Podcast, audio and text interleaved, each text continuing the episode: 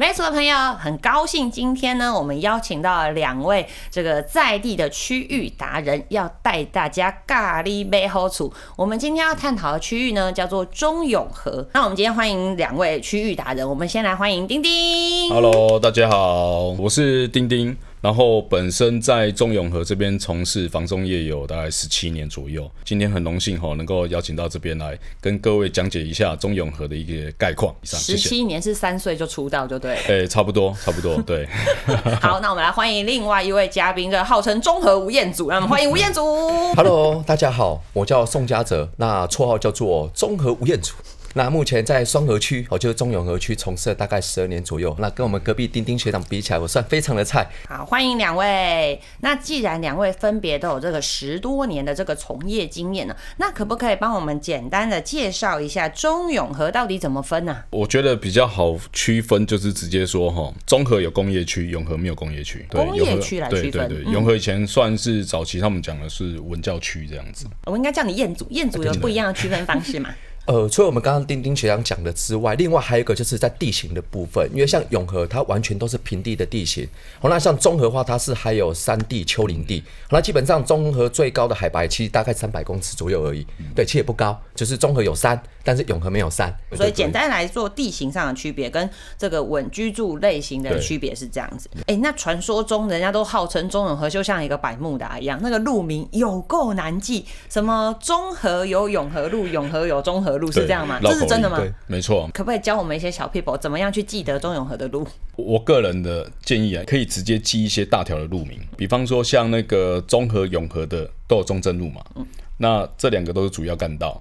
那另外就是那个像中哎、和、对不起，所以那两条中正路还没有相通哦、没有相通。哎、，没有相通哦，没有相通。我以为是同一条，不同哦不同不同。误会。那因为他们都是大条的马路嘛，是。那加上他们都是算综合的一些重要干道，嗯，因为他们的路型都是那种像 L 型这样子，对。所以不是棋盘格，对，不是。哎、所以你可能稍微记一些大条的路，然后像包括以综合来讲的话，我觉得连城路啦，嗯。还有中山路、综合综合路也是要记。综合永和路其实因为它已经算在末端，嗯，你没有特别记，其实是还好。好对，但是永和综合路就要记，永和综合路也要记对因为他们有相连接。是我我印象中最深刻是我以前也是看地图那个年代是，Google 刚开始大家刚开始用的时候，我有一天打开地图，我就仔细的看，我说，哎、永贞路是一个圈圈呢、但它到现在还是吗？因为那是我大学那个时期对我发现它是一个圈圈呢、那就是真的，你如果一直骑错，你就会哎、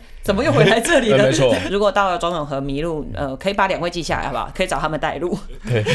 我对中永和还有一个很棒的印象，我觉得这个印象到现在我还是很喜欢，就是它二十四小时都有东西可以吃。没错。既然二十四小时，我们来一个不一样的挑战好了。嗯我想问问看，凌晨三点有没有什么推荐的美食？凌晨三点，我印象中啊，因为我之前有住过南四角两年，嗯，那那一段时间，如果到半夜真的很饿的时候，新南路一段跟仁爱街口转角有一个面摊，那一家还不错吃，然后我印象中他都有开到两三点。那个嘉泽给我们推荐一间吧。好，虽然我有门禁很久了哦，那但是我的印象中，景安路跟和平街口类似像青州小菜啊，然后切一些呃小菜之类的，都是开蛮晚的，那其实很不错吃。嗯，对，那刚好就是一个和平街头跟一个和平街尾。所以哪一天如果大家要提早点回家的时候，可以考虑这两间，有没有？对对，那或者是说你个人有非常推荐的凌晨三点钟的美食，也欢迎留言给我们知道。我真的很好奇，虽然这个年代 Uber 很盛行，但我们还是想要偶尔你知道走在路上想要去吃点街头小吃。对，那我还要问一个，既然讲到吃对，我就真心还想要请你们再推荐。丁丁是十十七年17，对，然后我们嘉泽是原住民，是不是？就一开始就住在这边的人。对对对对对好，那我既然这样，我们想要问一下那个传说中的永和豆浆，大家都知道桥旁边那一间有一点炭烧味，这个是连国外的人都知道的店。嗯对除了那一间，我们想要问你们自己有没有私房名单？那我在地人讲一下，原住民来讲一下。如果说以品牌来讲啊，以呃曝光度来讲的话，当然是我们的永和的中正桥头那间永和世界豆浆、那间是比较有名。嗯，对。那如果说以当地来讲，有口袋名单，但是它可能没有显眼的招牌，基本上我们会挑选就是所谓的圆通路跟南山路口那边有一间，它的烧饼不错，对，胡椒饼也不错，但是要吃的话可能就要早一点哦，不然基本上可能过了中午之后过去它已经卖完了。所以早一点是吃早餐那个时间。诶，吃早餐大概抓在十点十一点前，其实都还会有。哦哦哦，在中和国小旁边，对，那如果说不了解它的位置，还说想要找我们当地陪的话，也可以找我们两位。不然我们把那个链接放在留言处好了，好不好？啊，很想知道。刚刚嘉泽应该有提到，就是在那个南山路跟圆通路口，对，就转角那边。那你只要走到那附近，就可以看到蛮多人聚集在那边的，有的会稍微排队一下。哦，还要排队这样哦，所以大家看到排队就跟着排。好了，花很多时间在讲吃的，我们今天其实邀请区域达人，不只是来聊吃的、聊美食哦，我们还有一个很重要的重点，我们想要来聊一下这个居住在中永和或是即将进入中永和的朋友哦，如果对这个区域不是那么熟悉的话，那我想要请两位帮我们来简单介绍一下住在中永和的好处，跟住在中永和我们有一些地方可能会那么不方便，那可以帮我们大概两边都说一下这个各自的差别。我觉得了哈。好处是，基本上你要买什么东西、用什么东西都很方便，而且都还蛮近的。中永和不算大，是直接这样子切来切去，大大概可能二十分钟内就可以贯穿全区。对对对对对，基本上是没什么问题的。那还有哪一个条件是你觉得进入中永和会？好处啊，我来分享一下。好，好，除了要会骑摩托车之外，另外就是要会搭捷运。因为中永和目前就是中和线再加环状线，大概目前是有九个捷运站。那未来在预计在二零二五年万大线通车之后，会新增到十二个捷运站。所以其实中永和它的捷运站的密度其实双北市之冠。所以基本上你走到哪里，几乎都有捷运站。那接下来就说捷运站它延伸的部分，就是它的公共建设，就是公车。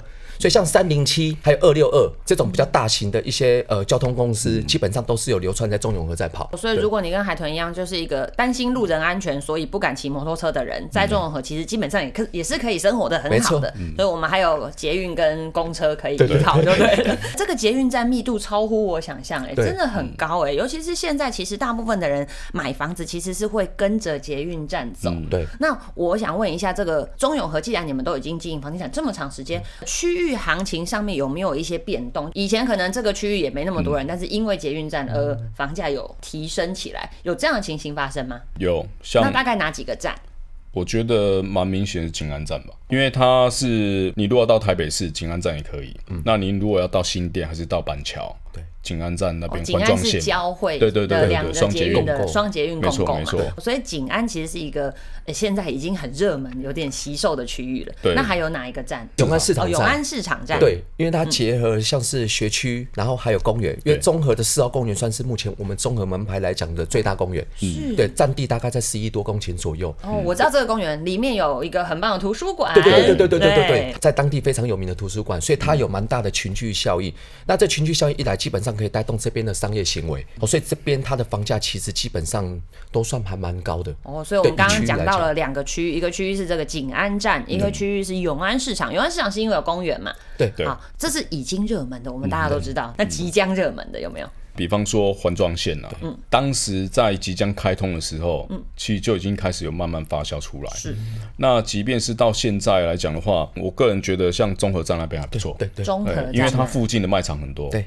像 Costco、家乐福跟大润发，对，都在那个区域，走路都可以。可是卖场走路可达，会不会有塞车的疑虑？塞车我觉得是必然的啦，但是相对的，因为他们都有附停车场，所以综合站。是一个可以关注的地方就对了。那嘉泽可以给我们提供一个吗？即将热门的站。其实即将热门的部分，我也觉得是综合站，因为综合站它目前除了现有的环状线综合站之外，未来它会通车万大线，嗯，也是双捷运共构，所以它是双捷运。附近邻近的卖场林立嘛，那再加上它的腹地其实蛮广的，它除了可以延伸到景安周边的商业行为之外，另外会延伸到 Costco 板南路。板南路那边其实有几个从化区，好事多旁边其实有个大洋塑胶。它是置地的一个四地重化，是对，那大概有一点六万平左右。那其实未来那边会规划像是环球购物中心，还有一个是全宁宅的一个部分。所以那边未来也会有住宅，还会有商场。有住宅，还有商场，还有一些公益设施，对，像是公园啊。所以我觉得在商业的连锁效应上面，其实综合站是未来一个潜力。对，大家今天有听到这个已经热门的站，如果你现在就在那边，我们恭喜你。